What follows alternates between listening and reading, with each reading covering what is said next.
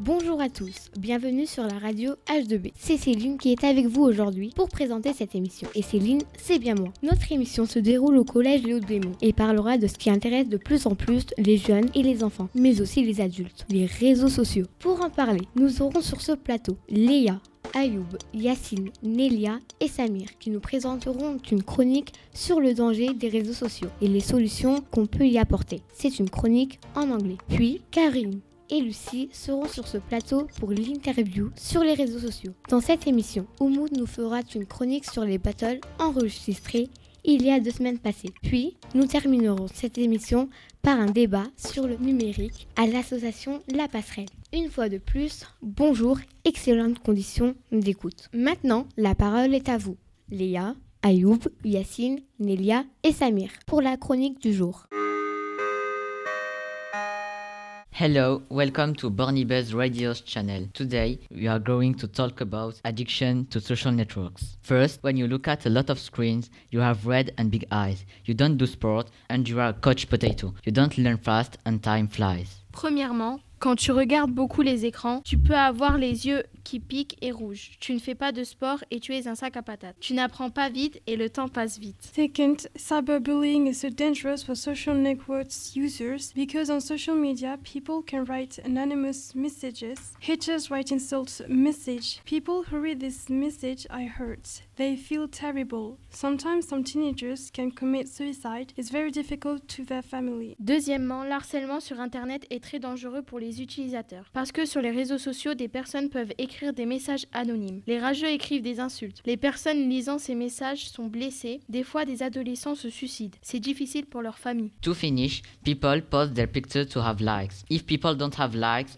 and comments, they hate themselves. Whereas if people have likes, they are fascinated by themselves. Pour finir, les personnes postent des photos pour avoir des j'aime et des commentaires. S'ils n'ont pas de j'aime et de commentaires, ils se détestent. Alors que si des personnes ont des j'aime et des commentaires, ils s'aiment. In front of those problems, we can take a break and start a digital detox. Face à ces problèmes, on peut faire une pause et commencer une détox digitale. To begin, you should delete social networks because they are very addictive. For example, you can put your phone in a box for 5 hours. You should go with your friends outside and let your phone at home. Pour commencer, tu devrais supprimer les réseaux sociaux car ils sont très addictifs. Par exemple, tu peux mettre ton téléphone dans une boîte pendant 5 heures. Tu devrais aller avec tes amis dehors et laisser ton téléphone à la maison. Then you have to share less a publication so that haters won't criticize you. Ensuite, tu dois poster moins de publications, ainsi les rageux ne te critiqueront pas. Moreover, you should never lie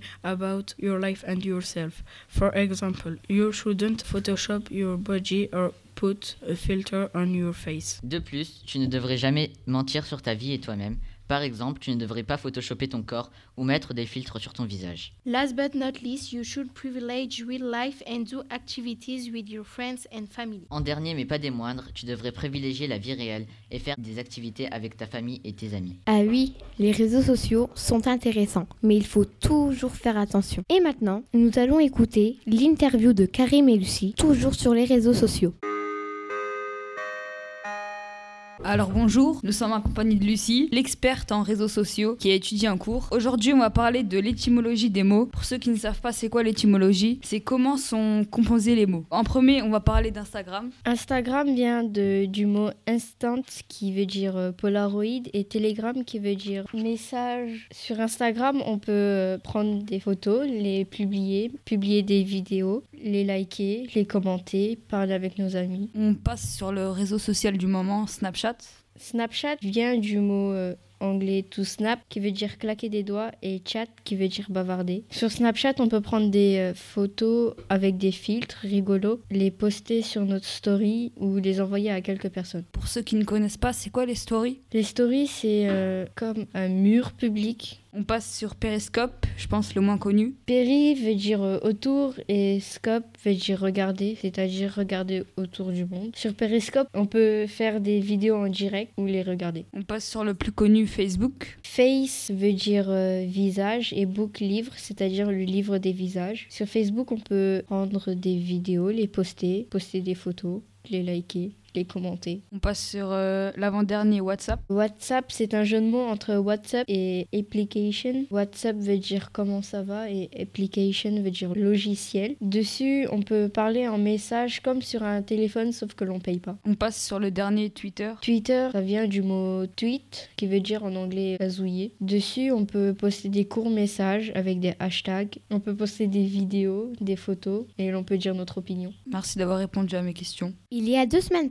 des élèves de 4e 4 nous ont fait un battle entre eux sur les réseaux sociaux. Comment, où, pourquoi? Et dans quelle ambiance s'est déroulée cette bataille d'idées? Oumoud nous en parlera dans sa chronique.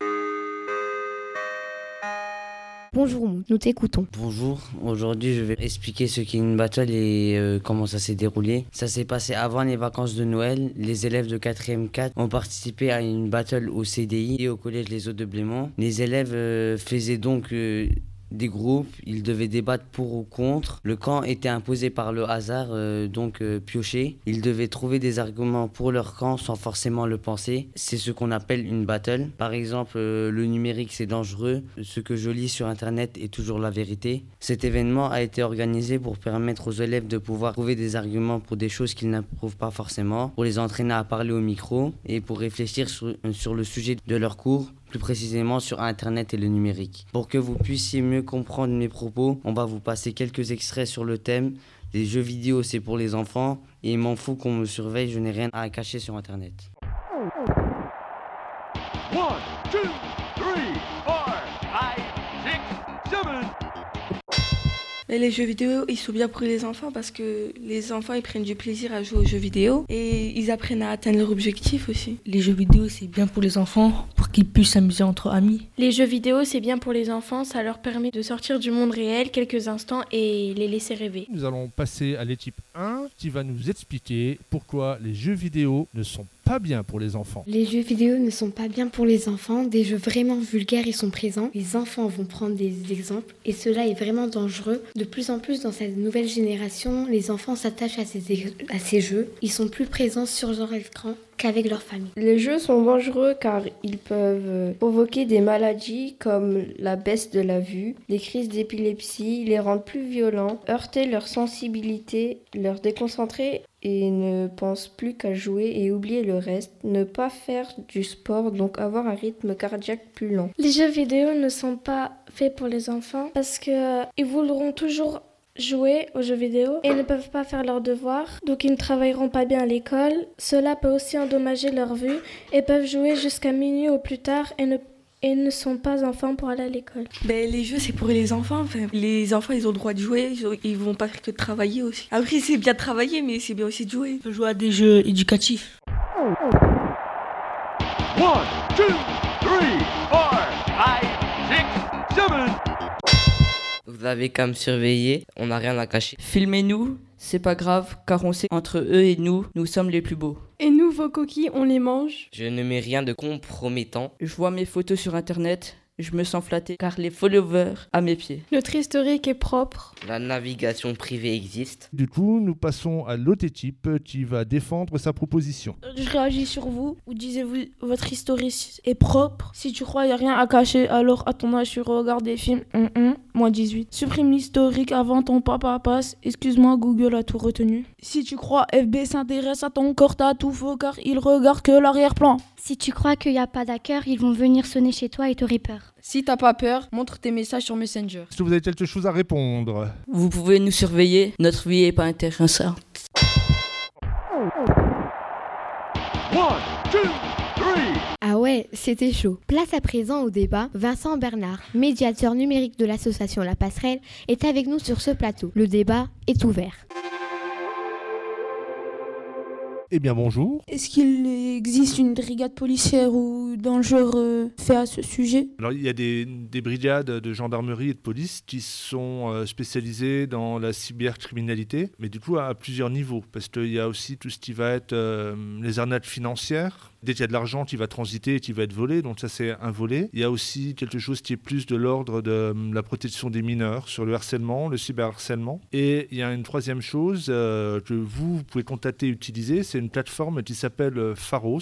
C'est une euh, plateforme qui vous permet de signaler des contenus qui vous semblent dangereux ou malveillants, etc. etc. Qu'est-ce que vous en pensez de la loi que Macron veut faire euh, sur les fake news? C'est une vaste question. Alors euh, déjà pour remettre dans le, le contexte, les fake news, euh, ce sont des, fausses informations qui transitent euh, via les réseaux sociaux. Et c'est vrai que sa loi prévoit surtout de, de travailler sur le- les moments de campagne électorale. Parce que c'est vrai que balancer des fausses informations sur un candidat, ça peut nuire à, son élection, ça peut fausser les résultats et ça peut avoir un impact certain sur, sur la démocratie. La question est de pouvoir euh, réglementer et interdire. C'est vrai que c'est quand même quelque chose qui est compliqué parce que par exemple, on voit que le, le gros des, euh, des sites de, de fake news sont en Macédoine, donc c'est un pays euro- européen pas très riche où c'est une source de revenus. On se retrouve euh, confronté à une vieille discussion finalement de dire est-ce qu'il faut réglementer ou interdire ou est-ce qu'il faut éduquer. Moi, si je suis là, je pense que euh, voilà, ma position, elle est que c'est à travers l'éducation aux médias qu'on va résoudre le problème. Quel est le réseau social le plus sûr?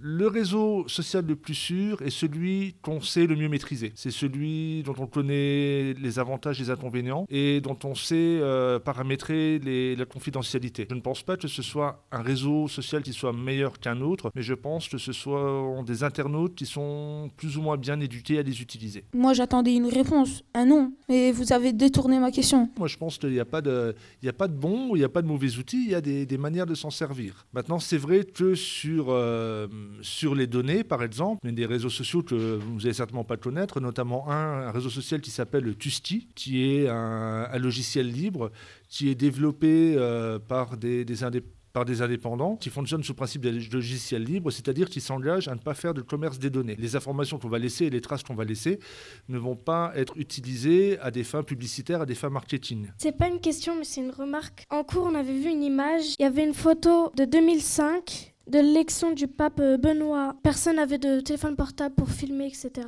En 2013, l'élection du pape François, euh, il y avait tout le monde qui avait un téléphone portable et qui filmait. Donc en fait, en 8 ans, la génération du smartphone, eh ben, elle a vraiment évolué. Le gros changement qu'il a par rapport à ça, c'est qu'au moment de la première photo, effectivement, il y avait euh, sur l'information, il y avait un canal qui était euh, ce qu'on appelle la presse. C'est-à-dire que c'était des journalismes, des professionnels qui prenaient les images, qui les commentaient, qui les diffusaient, qui les expliquaient. Avec l'arrivée des smartphones, finalement, tout le monde est capable de produire de l'information, tout le monde est capable de la diffuser, tout le monde peut la détourner. C'est vrai que là, tu as, pointé un- une évolution de la société, une évolution qui est en cours, nous, professionnels, citoyens, enseignants, d'adapter nos pratiques pour euh, bah, garantir une sécurité de l'information. Prends une photo du pape et je dis euh, bonjour, j'ai vu Mickey. Ça fait, quelque part, ça fait rire, mais ça pose aussi la question de ce qu'on peut faire de cette information et de ces images. Et ça, il faut en avoir conscience. En parlant euh, médias et journalisme, comment vous vous renseignez quand vous avez besoin de trouver de l'information ou de suivre l'actualité Comment, comment vous faites? Avec la technologie, maintenant, tout le monde va sur Twitter.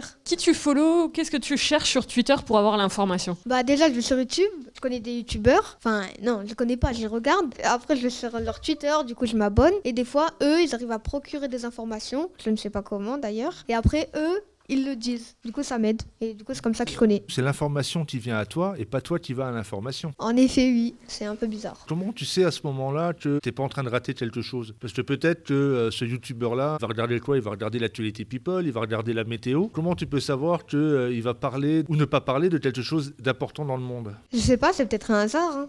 C'est le hasard qui fait ça. Quand j'ai Twitter, je follow des comptes de journal, on va dire, comme Le Figaro, ou etc. Des fois, quand je vois d'autres comptes, on va dire, qui posent des informations, j'essaie de voir les sources et pas croire directement. Comment tu, tu reconnais une source qui est bien d'une source qui est moins bien? On va dire que des, des fois, c'est évident que c'est faux. Quand il y a un moyen de trouver euh, la source, j'essaye. Tu m'as dit le Figaro, mais est-ce que tu as d'autres noms qui peuvent être des sources crédibles? Des sources crédibles. Le Parisien et euh, Le Monde. L'Express. Si je veux voir des informations, il y a le journal de 20h sur TF1, France 2, France 3, France 4, France 5, etc. Il y a aussi tout ce qui est sport, etc. L'équipe 21. Il y a aussi euh, Dans le domaine lorrain, il y a le République Lorrain. Je voulais demander comment les échanges d'infos étaient faits avant les réseaux sociaux. Avant, effectivement, euh, on avait la, la télévision, la radio, on suivait la presse. Du coup, on la lisait peut-être moins parce qu'il fallait l'acheter. On passait aussi au CDI, mais ils sont toujours là. Ça, ça n'a pas tellement changé. C'était beaucoup plus linéaire, on va dire. Il y avait un, rapport direct entre euh, le média et le spectateur, le lecteur. Et c'est vrai que maintenant, il y a plein de prismes euh, et d'intermédiaires. Par exemple, avant, ma mère, elle me disait tiens, il se passe ça dans le monde, il s'est passé ça sur la, planète. Moi, j'allais euh, regarder, aller, chercher dans un journal. Aujourd'hui, ma mère publie quelque chose avec le lien, je l'ouvre et je le lis. Les intermédiaires ont, changé. On commence à remarquer un peu de, dans les différentes études qui sont faites sur le sujet qu'on a quand même tendance à croire plus facilement une information qui était euh, donnée par quelqu'un qu'on connaît. Ça ne veut pas dire que les personnes qu'on connaît sont euh, non plus infaillibles. C'est pas parce qu'on connaît quelqu'un qu'il euh, dit il, il partage forcément des informations qui sont justes. C'était la radio H2B, la radio du collège de Haute-Blémont. Merci de nous avoir écoutés. Nous remercions à Léa, Nélia, Samir, Ayoub, Yacine, Karim, Lucie et Oumou pour leur participation. On n'oublie pas Madame Michel Médoc et les professeurs qui nous ont aidés à préparer cette émission. Nous avons parlé des réseaux sociaux. Au revoir et à très bientôt.